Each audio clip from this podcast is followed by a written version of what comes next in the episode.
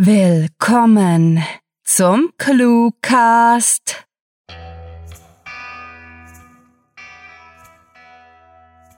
Liebe Freunde da draußen, ganz egal wo, wie und wieso ihr den Cluecast hört, ob in der Badewanne, zum Einschlafen oder im Pendlerzug, wo wir eure einzige Hoffnung darauf sind, in eine Welt abzutauchen, in der ihr das bedeutungslose Gelaber des Platznachbarn vergessen könnt, es freut uns, dass ihr bei uns seid. Jedoch haben wir an dieser Stelle eine Bitte an euch, denn wie ihr euch denken könnt, liegt unser Erfolg in euren Händen.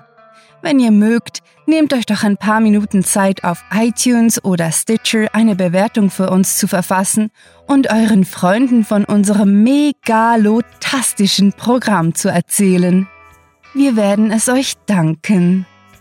Und jetzt, ohne weitere Umwege, viel Spaß mit der Kurzgeschichte.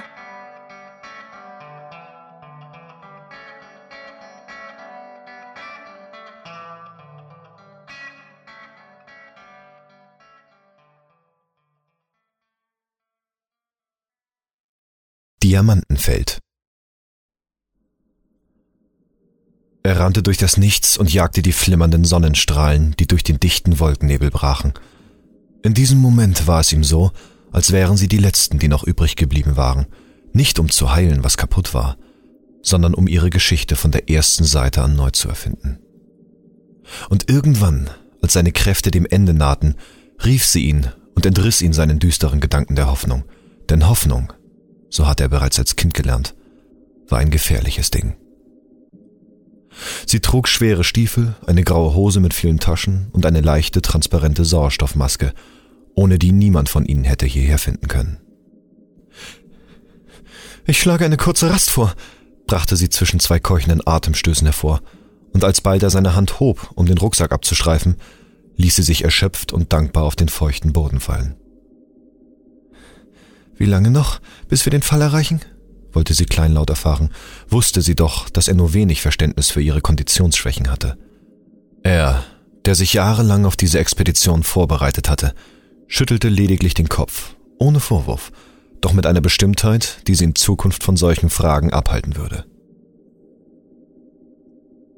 Mit einem glücklichen Lächeln auf den Lippen schloss sie die Augen und genoss den warmen Wind, der über die steilen Klippen emporstieg und die Erinnerungen von Normalität in ihre Gesichter trug. Er beobachtete seine Forschungsassistentin eine Weile und dachte an die Zeit zurück, als er dieses Ökosystem zum ersten Mal betreten hatte. Es war überwältigend gewesen, so bezaubernd und außerirdisch fantastisch, dass die Worte in seinem Journal blasphemisch gewirkt hatten. Damals hatte es das Warnschild vor dem Ausstieg noch nicht gegeben, denn bis dahin hatte niemand jemals einen der Felsen berührt gehabt und niemand hatte wissen können, dass sie zum schmalen Grat eines Senklochs führten. Jones hatte dieses Unwissen mit dem Leben bezahlt und hatte sein Grab im versenkten Wald gefunden, dessen Gier nach Licht niemals ausreichen würde, um die große Weite des Hochplateaus zu erreichen. Edward Jones, der Botaniker, war der einzige geblieben, und sein Opfer wurde nach jeder Landung mit einer Distel aus seiner deutschen Heimat gewürdigt. Diese andere Welt, gezeichnet von fremden Wäldern, Rinnsalen und bizarren Felsformationen, hatte sie fest in ihrem Griff, ließ sie für keine Sekunde vom Staunen ablassen und vergessen, wo sie waren. Hier, hoch über allem Irdischen, wo Diamantenfelder als Teil einer durchlässigen Realität existierten und der Nebel tropfte, waren sie angekommen, obwohl das Ziel noch weit entfernt lag. Ein Blick zur Seite versicherte ihm, dass sie noch immer in Träumen gefangen, die leuchtenden Farben durch den Nebel sog, und er ungestört war. Mit Eile durchforstete er die Außentasche seines Wanderrucksackes und ertastete mühelos seine schlanke Privatkamera, deren verschlüsselte Formatierung nur demjenigen Zugang zu den Bilddaten geben würde, der das Passwort kannte. Manchmal schien es ihm so, als würden seine geheimen Beobachtungen die Antworten auf alle Fragen in sich halten, doch in Wahrheit gab es kein Geheimnis außer seinem eigenen. Gemächlich erhob er sich, nickte ihr vielsagend zu, um sie wissen zu lassen, dass sie sich getrost noch einige Minuten würde ausruhen können, und wanderte, nun wieder in tröstender Einsamkeit, zur Kante des Wasserlochs, welches wie ein weiter, schier unmenschlich tiefer Brunnen inmitten der Ebene klaffte. Schicht um Schicht lag der Fels unter ihm, unberührt seit Äonen. Das klare Wasser rann an ihm herunter in die Tiefe und hinterließ eine Spur von dunklen Stein und Moos, bevor es mit stoischer Kraft damit begann, die Höhle weiter in den Fels zu treiben. Das Ausmaß der unterirdischen Kammer war nur zu erahnen, und er vermutete, dass sie während seiner verbleibenden Jahre niemand betreten würde. Für einen flüchtigen Augenblick erleuchtete der Lichtblitz seiner Kamera den versenkten, vom Fels eingezäunten See, und er konnte den gelblichen Schimmer des einst kristallenen Wassers einfangen.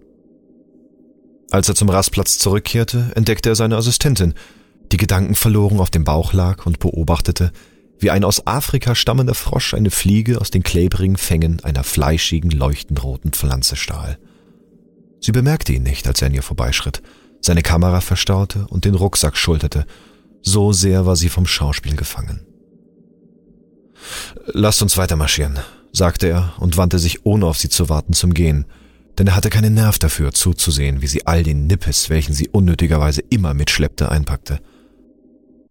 Seine gleichmäßigen Schritte schmatzten im feuchten Moosboden und begannen kurz darauf zu knirschen, als er den grotesken Felsenwald betrat, dessen brachiale Schönheit sich bisher jeder Erklärung entzogen hatte.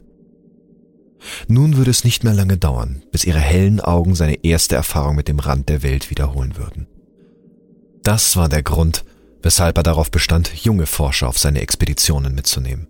Nicht, weil er glaubte, nicht, weil er die atemberaubende Realität der Natur mit ihnen teilen wollte, sondern weil er die Reflexion seiner unbändigen Liebe zu ihr in den jungen Augen sehen konnte. Ich brauche ein Fußbad, wenn wir zurück sind, lachte sie heiter, als sie die Distanz zu ihm im Trab überwunden hatte, ohne zu realisieren, dass sie seine innere Ruhe störte. Er nahm es ihr nicht übel, zumindest nicht sehr, denn sie konnte mit ihrer deutlich sichtbaren Begeisterung für die endogene Flora und Fauna beinahe jede Unannehmlichkeit wettmachen. Und dann, als er ihre Konversationsbemühungen endlich mit einer Antwort belohnen wollte, lichtete sich der Nebel. Die Wolken fielen milchig und zähflüssig über den Abgrund und verschleierte die wahre Höhe des Plateaus, und nur dort, wo der Wasserfall über 900 Meter in die Tiefe stürzte, wurden sie mitgerissen und gaben den Blick auf die Welt unter ihnen preis. Er unterdrückte den Impuls, seinen alternden Körper der Flut anzuvertrauen und blickte in das erstarrte Gesicht seiner Assistentin. Pure, unverfälschte und demütige Freude übermannte sie, und es war ihm, als könnte er hören, wie ihr Herzschlag verstummte. Sie öffnete ihren Mund und wollte der reinen Emotion in ihrem Geist Gehör verschaffen, doch alles, was sie zustande brachte, war ein heiserer Schrei. Mount Roy-Rama mit all seinen Bewohnern, den Kelchpflanzen, Steinwesen, Insekten, Wäldern und Flüssen, schien sich wie eine riesige Arche durch das Wolkenmeer zu pflügen. Der Bug spitz und das Deck flach, bedeckt mit Feldern, in denen die eingeborenen Diamanten zu finden glaubten. An einem unwirklichen Ort wie diesem nicht die wahrhaftige Schönheit der Natur zu erkennen, sie nicht in ihrer Ganzheit erforschen zu wollen, wäre eine Sünde. Nur hier fühlte er sich seiner selbst nahe, als könnte er seine Träume berühren und nichts, weder Diktatur noch Ikonoklasmus, noch der Verlust seiner Liebsten stand zwischen ihm und tiefer Glückseligkeit. Denn hier, auf dem Berg, der über der Welt thronte, als wäre er über sie hinausgewachsen, schien die Möglichkeit, seine eigene Geschichte aufs Neue zu erfinden, unendlich. Das war Diamantenfeld Geschrieben von Rahel. Für euch gelesen hat Dennis Prasetio. Diese Kurzgeschichte spielte am vorgegebenen Setting Hochplateau und beinhaltete die Clues Nippes, Warnschild, Formatierung, Ikonoklasmus und Fußbad.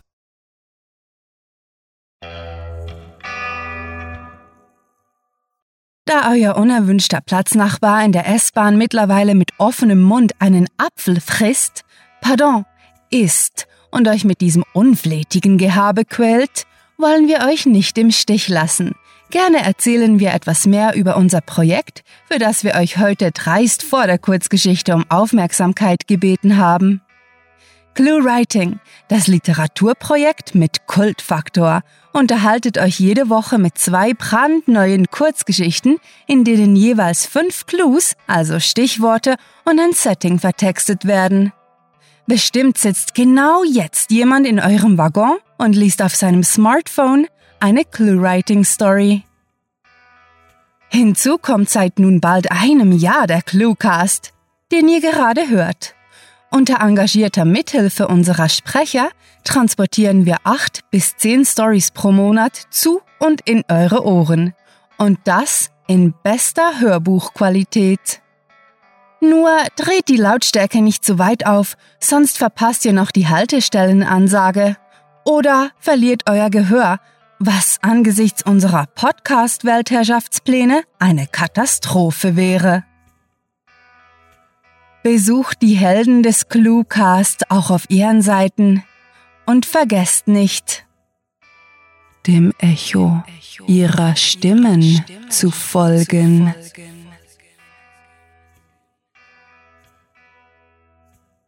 Hallo zusammen, mein Name ist Dennis Prasetio, ich bin 85er Jahrgang und gebürtiger Hamburger, lebe aber zurzeit im wunderschönen Bühl im Badener Land.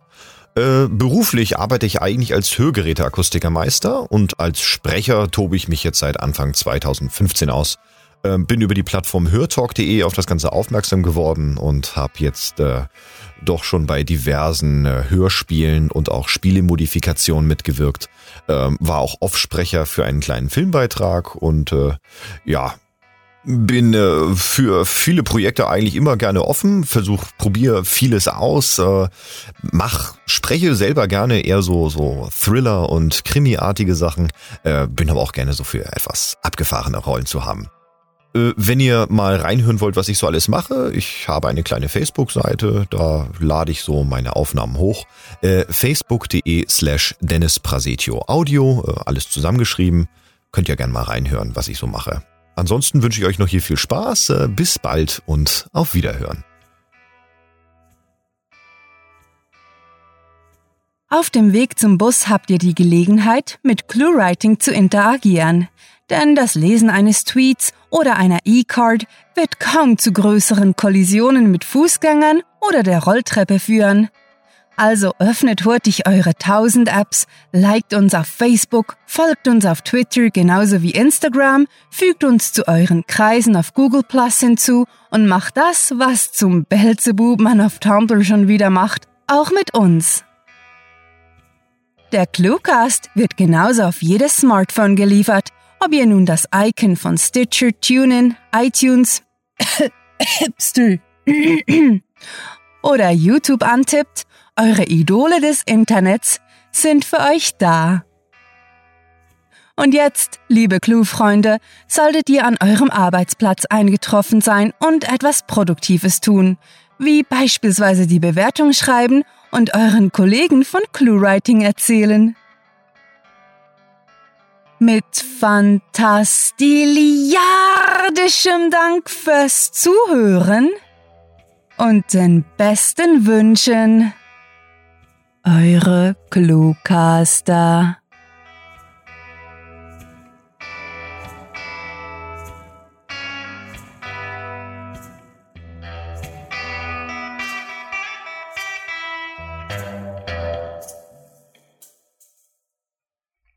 Wer unbedingt anders als die anderen sein will, orientiert sich erst recht an den anderen.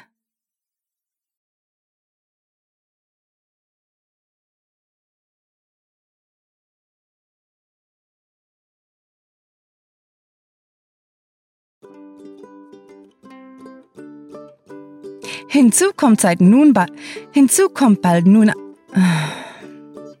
Hinzu kommt seit bald. Hinzu kommt nun seit bald. Hinzu kommt seit bald ein. Wieso? Hinzu kommt. Hinzu kommt. Hinzu kommt seit nun bald. Uh, fuck you.